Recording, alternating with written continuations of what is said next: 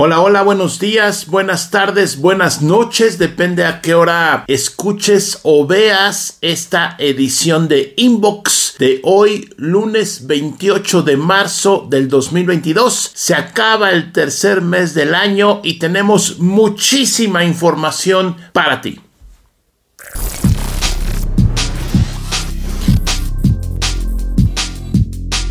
Y bueno, muchas gracias. Eh, mi nombre es Javier Matuk. Te invito, si no lo has hecho, a suscribirte al canal de YouTube. Si nos estás escuchando por alguna plataforma de audio, de podcasts, bueno, pues te puedes meter a youtube.com, le pones Matuk, M-A-T-U-K, enter y te va a salir ahí el canal. Luego, luego, eh, te invito a suscribirte porque entiendo que el audio es una herramienta poderosísima de comunicación, pero hablando de tecnología y gadgets y demás, pues el video complementa. Pero bueno, ¿qué tenemos hoy? Tenemos mucha información. La verdad es que no sé si hacer dos inboxes o no, pero vamos a concentrarnos en este. La semana pasada salió por ahí la información de que en un plantel del CONALEP, estos eh, institutos, escuelas, eh, básicamente de pues, eh, formación técnica del gobierno, se descubrió que estaban usando equipos propios de la escuela, o sea, del gobierno, para minar criptomonedas. ¿Cómo se dieron cuenta? Bueno, la directora, que es Patricia Álvarez Escobedo, pues resulta que le llegaron los recibos de luz de 40 y entre 40 y 50 mil pesos. Y yo lo que dijo, ah, chisguetes, ¿cómo que 40 o 50 mil pesos de, luz, de energía? Me imagino que de algún plantel o algún, algún sector del plantel. Y mandó a averiguar. Y resulta que descubrieron que estaban usando por ahí algunos equipos, no sabe qué equipos en particular, para minar criptomonedas. Siguió la investigación, esto perdón es en San Luis Potosí, en el estado mexicano de San Luis Potosí, siguió la investigación y al parecer pues no fueron ni alumnos ni maestros los que estaban minando, sino otras personas. Ahora, obviamente algún alumno o posiblemente algún maestro les dio acceso para poder pues, tener ahí el control de los equipos. También posiblemente los mineros son unas personas, pero obviamente ahí en el plantel, eh, en el centro de cómputo donde haya sido esto, pues les dieron las facilidades, ¿no? Les acomodaron las máquinas, igual algunas compu les metieron más tarjetas gráficas. No hay, esos detalles no, no están disponibles, pero bueno, aquí lo interesante es que pues se descubrió, eh, no hay nadie todavía perseguido porque en México no está tipificado el delito de mm, utilizar em, computadoras para minar criptomonedas y no va a estar en, muchos años, ¿no? Otra vez la tecnología se adelanta a la legislación. Recuerdo en el pues, noventa y tantos cuando un, conocido de muchos de nosotros eh, se metió a la supercomputadora de la UNAM, la Cray que tenían ahí en la UNAM, se metió, no hizo nada, simplemente se metió y pues no había cómo juzgarlo, no había legislación en aquellos años. Entonces, eh, una vez más, como sucede, la tecnología es más veloz que las leyes que nos protegen del uso y abuso de la tecnología. Y bueno, esto queda como una anécdota. Aquí lo que yo me pregunto es, ¿en cuántas instituciones públicas, dependencias de gobierno, secretarías de Estado, por supuesto, colegios de todo tipo, se utilizan equipos de cómputo propiedad de los mexicanos con energía eléctrica que pagamos todos los mexicanos a través de los impuestos para minar criptomonedas? Es una pregunta al aire que no tiene respuesta por el momento y que yo espero que este sea un único caso porque si hay más, híjole, estamos peor de lo que pensé hablando de seguridad em, en general y en particular de todos los intentos de estafa que se quieren hacer a través de celulares, internet, mensajes SMS y demás, me llegó este mensaje justo el día de ayer y es que es digno, es, es una joya, una joya para leerlo, vamos a leerlo juntos. Urgente, urgente.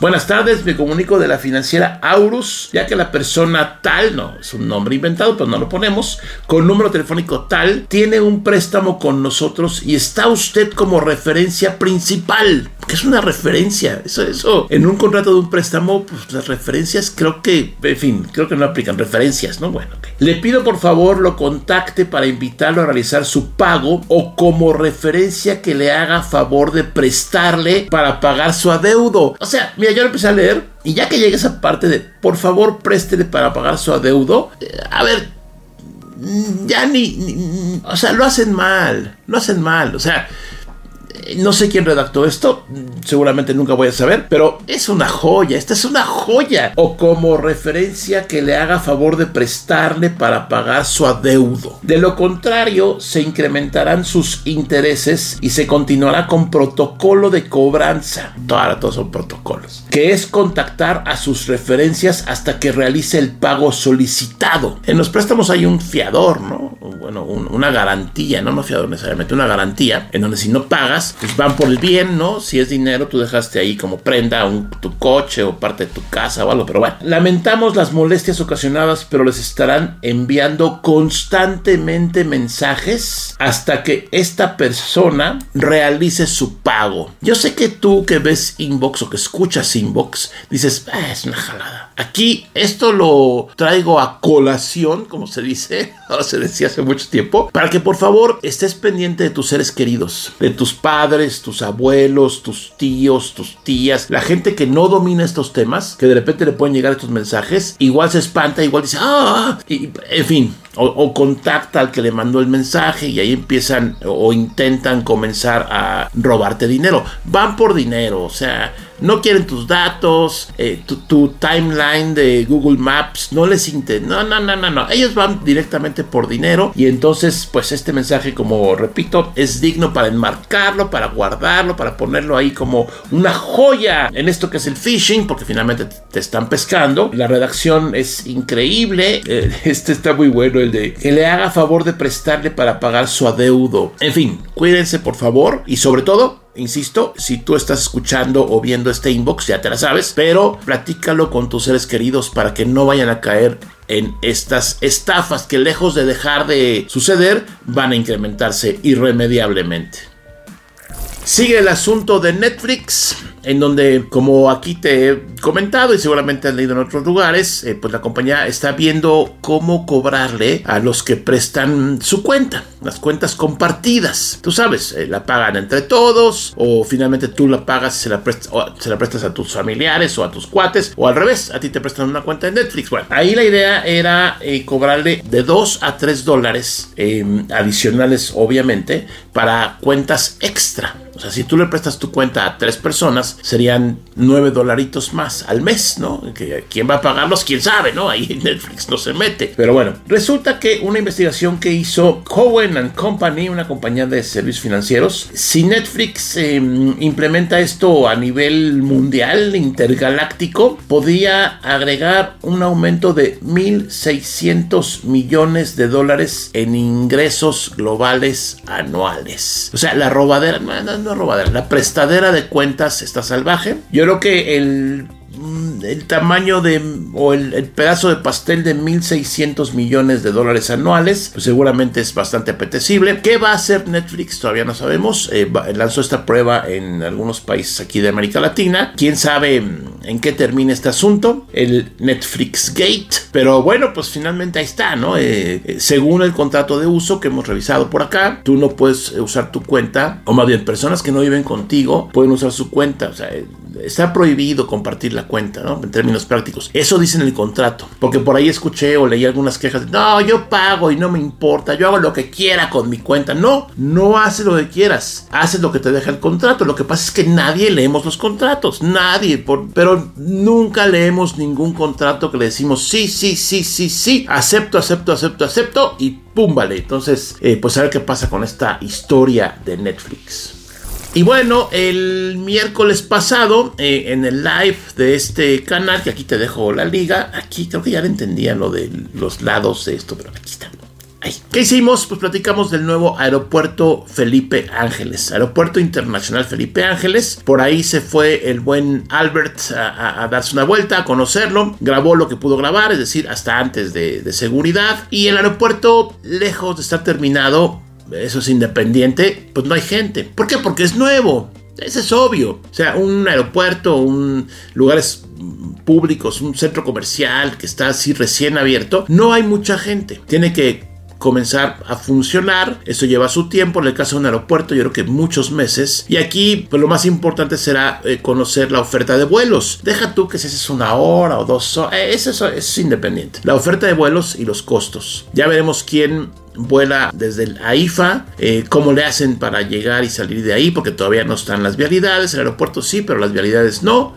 Yo estoy completamente a favor de que ese aeropuerto y el de Toluca complementen el sistema aeroportuario mexicano, en el caso del Valle de México. ¿Por qué? Porque es la única forma de bajarle el volumen de operaciones al Benito Juárez, el aeropuerto que muchos usamos. Eh, justo acabo de volar hace dos, tres días y el aeropuerto está a reventar. Y no me hablo de reventar de los pasillos y esto, las operaciones. Finalmente llegamos nosotros de Tuxtla Gutiérrez, ahí luego te platicaré más de ese viaje, y a una posición remota, porque obviamente no hay puertas suficientes, y yo entiendo que eso hay en todos los aeropuertos del mundo. Pero bueno, si le logramos bajar la saturación al Benito Juárez, repartiendo eh, vuelos entre Toluca, nadie habla de Toluca, ¿eh? el aeropuerto ahí está hace muchos años, y el AIFA, pues creo que va a ser mucho más sencillo seguir usando el Benito Juárez y no que llegue al punto del colapso, porque también está el asunto de la seguridad. Hay creo que una operación por minuto en el aeropuerto de Benito Juárez. Entonces eso incrementa por supuesto el riesgo pues, de, que suceda algo. Afortunadamente no ha pasado nada. Entonces esperemos que siga así. Toco madera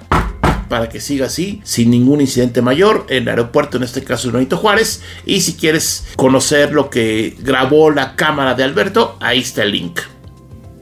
Y este grupo denominado Lapsus, eh, la última S con un signo de pesos, resulta que mm, es el responsable de varios robos de información. A ver, ¿qué sabemos del grupo? Pues no mucho, ¿no? ¿Cuántas personas son? No sabe eh, dónde se sucede, pues hay teorías, pero no sabe. Pero Lapsus se ha atribuido los ataques cibernéticos o la entrada a, las redes privadas de compañías como Nvidia, Microsoft, Samsung, Mercado Libre, el mismo grupo. es un supergrupo de Mira, se le dice hackers por costumbre, pero son crackers, ¿no? Es gente que se roba la información. Ahora, mira, por ejemplo, de Nvidia lograron robarse más de 70 mil credenciales de empleados, así como el código de desarrollo de la futura tarjeta RTX 3090i, amenazando entregar el código de esta si no proceden sus demandas. Luego, Samsung le robaron 190 gigas de código de distintos dispositivos, de sus archivos de arranque hasta el algoritmo descifrado de estos. Mercado Libre confirmó el ataque,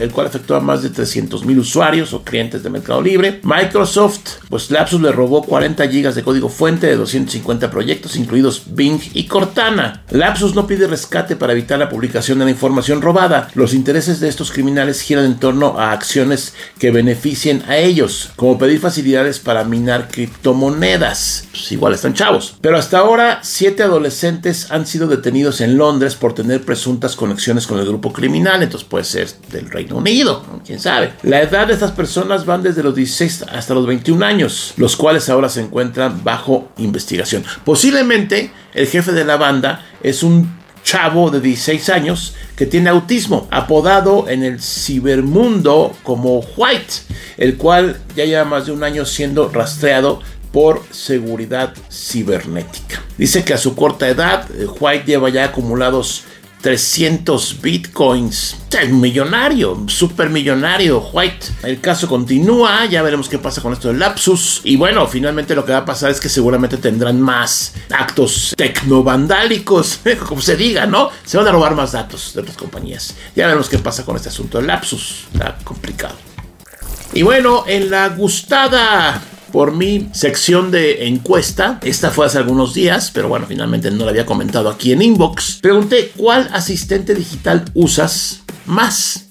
¿Y por qué? 4.400 votos, muchas gracias. Y muy curioso, ¿eh? Porque hubo un empate técnico, básicamente están empatados. Uno no me gustan, o sea, no uso ningún asistente. Y Amazon Alexa, con el 28.6 en el caso de Alexa y 28.4 en el caso de no me gustan los asistentes. dispositivo con el nombre casa que pueda reproducir música. Si quieres... Alexa, cállate. Sí, ya voy a desconectarla, no más me interrumpe. Pero bueno, curiosamente decía 28.6 contra 28.4. Luego eh, Google Assistant, 23.7 porcentaje de la gente que contestó. Y Siri de Apple, 19.3%. está repartido entre no uso asistentes, no me gustan y Amazon Alexa, que es como el más, no es que sea popular, sino el que más se habla, ¿no? Eh, creo que por ahí Amazon ha hecho un buen trabajo eh, impulsando en este caso a este asistente, del cual no digo su nombre porque se me va a activar. Entonces, bueno, ahí está la encuesta de la semana en Twitter normalmente y ahora también lo voy a hacer en YouTube, en este canal, pues estoy publicando las encuestas para conocer tus comentarios y opiniones. Gracias por participar. Y mira, te quiero compartir esto, por ahí dejaremos el link, por supuesto, que es un proyecto de Giovanni R. León, diseña productos y tecnología, fundador de Fono, Phonogram de la aplicación Phonogram y de Inder Space. Le gustan los bitcoins, todo lo veo por el perfil. ¿eh? No tengo el gusto de conocer a Giovanni, pero me envió una liga de esto que se llama Radio. Bueno, voy, voy a, déjame ponértela. Ahí está, lo estoy viendo en tu pantalla. Es radio.inderspace.com y me la mandó porque yo preguntaba qué música oyes para trabajar. En otra pregunta que hice. Este, y aquí me manda esto que es, pues un, entiendo que es un proyecto, ¿no? Eh, un proyecto, no sé si beta, un proyecto de entretenimiento. Aquí puedes seleccionar entre música electrónica, blues, jazz, eh, mexicana, low-fi, o sea, música leve, tranquila. Luego está chill, soul y low-fi, ¿no? Con, con candadito, o sea, esos hay que registrarse. Yo no lo he hecho, pero he estado oyendo electrónica. Mira, déjame ponerte aquí un poquito. Se va a escuchar ahorita. Ahí está. Me gustó, ¿eh? Me gustó porque es música que sirve perfectamente para estar ahí sin molestar. No hay que ser de relleno porque soy feo, despectivo, ¿no? De relleno, pues no, no tiene valor. Pero me gustó. Te invito a. Es, es una página, no es una app, donde es una página, te metes, la pones y te olvidas, ¿no? Está, por ejemplo, también eh, Mexican Lo-Fi, donde está muy buena la foto de fondo, que es un Oxxo, ¿no? Es que quien no conoce un Oxxo si vive en México. Y aquí en Mexicana, ya obviamente cambia, a ver si yo un poquito ahí, cambia obviamente el ritmo. Depende cómo esté tu estado de ánimo, querrás escuchar esto o no. Creo que, creo que es puro instrumental, ¿eh? Creo. No, no lo sé, a ver. Bueno. Creo que sí. Muchas gracias a Giovanni que me mandó la liga. Te la comparto por aquí. Éntrale, escucha, mándale sus comentarios a Giovanni R. León. Eh, un saludo, no nos conocemos, pero bueno, interesante la propuesta. Me fui de viaje viernes a probar un coche, un eh, MG eh, GT, que luego les compartiré un video que grabamos por allá. Y como ves, este cable de Matuquito, hombre. Ahí, mira, vamos a, vamos a ver el video. Hola, de Pablo Matuc. Este, ¿qué me enseñaste? Mira nada más. Oye, qué, qué, increíble. ¿Y funciona o no? Funciona, ¿Sí? funciona perfectamente. Es una joya, ¿eh? Sí, me ha acompañado más años que muchas personas, inclusive. ¡Ey! Fuertes declaraciones. Vámonos. Ay. ¿Qué tal el cable? sigue funcionando. Este, ya me regañan, no, cómprele otro, pues que lo compre él, ¿no? Que ahorre con sus chambitas que tiene por ahí, se compre su cable, pero ¿cuánto te duran a ti los cables? Yo creo que depende cómo lo uses. A mí nunca se me ha roto un cable así como lo viste en el video. No ha llegado. Sí se me han roto de repente, pero no así. Entonces, bueno, pues nomás es un detalle que me encontré por ahí en, la mochila de Matuquito. Igual voy a hacer una encuesta. Mándanos la foto, mándame la foto de tu cable, de tu peor cable que todavía funcione. Porque si no sirve, pues ¿para qué? Ya lo tiras, ¿no? Pero bueno, vamos a darle. Muy bien, algunos comentarios del inbox anterior. Dice Vic, muy buen inbox, lo sigo desde el programa Blog hace ya algunos ayeres. Sobre la guerra de las, de las plataformas, el que éstas tengan un control mayor sobre ciertas licencias y catálogos, ¿no causaría que aumente el consumo de streaming pirata? Vic. No un muy bajo porcentaje de gente sabe torrentear. Descargar, buscar los subtítulos, eh, poner en USB, poner un servidor. O sea, eso es para poca gente. Hablando de volumen, hablando de así, de población en general, de gente que consume streaming. No creo que le pegue tanto a la piratería. O sea, la piratería pega, por supuesto. Hay servicios de que te suscribes piratas, obviamente, y que funcionan. Pero pues creo que no les pega. Creo que no les pega todavía a las plataformas de streaming. Entonces, pues eh, tu comentario da para mucha plática, pero creo que eso no va a pasar. O sea, no va a haber más piratería por el aumento en precio, en este caso de Netflix, es la que, ha estado ahí sonando más. Carlos Rodríguez, yo tengo HBO Max y Netflix. Dudo que veamos pronto estos costos en los grandes mercados de la región como México y Brasil, pero puede suceder. Supongo que el hecho de que hayan empezado por países con baja población y pocos usuarios de Netflix por 100 mil habitantes es debido a que quieren ver qué pasa y cuál sería la respuesta de los usuarios para ver si pierden mucho o no y después de eso saber si lo replican en los grandes mercados o pasan de ello y lo quitan. Carlos Rodríguez, totalmente de acuerdo, empiezan por unas muestras y van a ver van a decidir qué hacen. Kevin, tremendo movimiento el de Amazon, si sigue comprando así seguro supera Netflix y los otros servicios, tal vez incluso los absorba. La ventaja de Amazon es que por el mismo precio, además de video, te da envíos gratis y música y Twitch, algo que otros servicios no pueden. Estamos hablando de que eh, finalmente se efectuó la compra de los estudios MGM o Metro Goldwyn Mayer por parte de Amazon. Gracias por tu comentario, Kevin. José Arturo Nieto. Hola, ingeniero Matú. Soy Arturo Nieto Valdés. Me gustó mucho el video de la tecnología 5G para los teléfonos celulares, pero tengo una duda. Para que funcione bien la red 5G es necesario tener una buena conexión de internet o no necesariamente. ¿Y cuántos megabits por segundo se necesitan? Espero su respuesta. No, a ver, José Arturo, son cosas muy independientes. La, la conexión 5G, ah, igual te. A ver, está el 5G en tus celular, ¿no? Ahí no depende para nada tu conexión tradicional o permanente a Internet. Igual te estás tú refiriendo a la conexión 5G para casa o, o datos celulares para consumo en casa pues obviamente ahí es fundamental que tengas cobertura 5G. Ahora, ¿cuántos megabits por segundo se necesitan? Es que no es que se necesiten, es cuántos te brinda, ¿no? Eh, no sé, creo que igual como que no explicaste bien tu duda, pero bueno, para usar 5G eh, en, móvil requieres un teléfono con 5G, un plan 5G y donde haya cobertura, que todavía no hay en muchas partes, pero ya empezó. Y para tener 5G en tu casa como servicio de internet fijo, pues es otra historia. Entonces, eh, igual por ahí si nos comentas, te vuelvo a comentar. Juan Morales, hola Javier, saludos. ¿Qué sabes de que Samsung ya no vende o no venderá equipos en Telcel y ATT.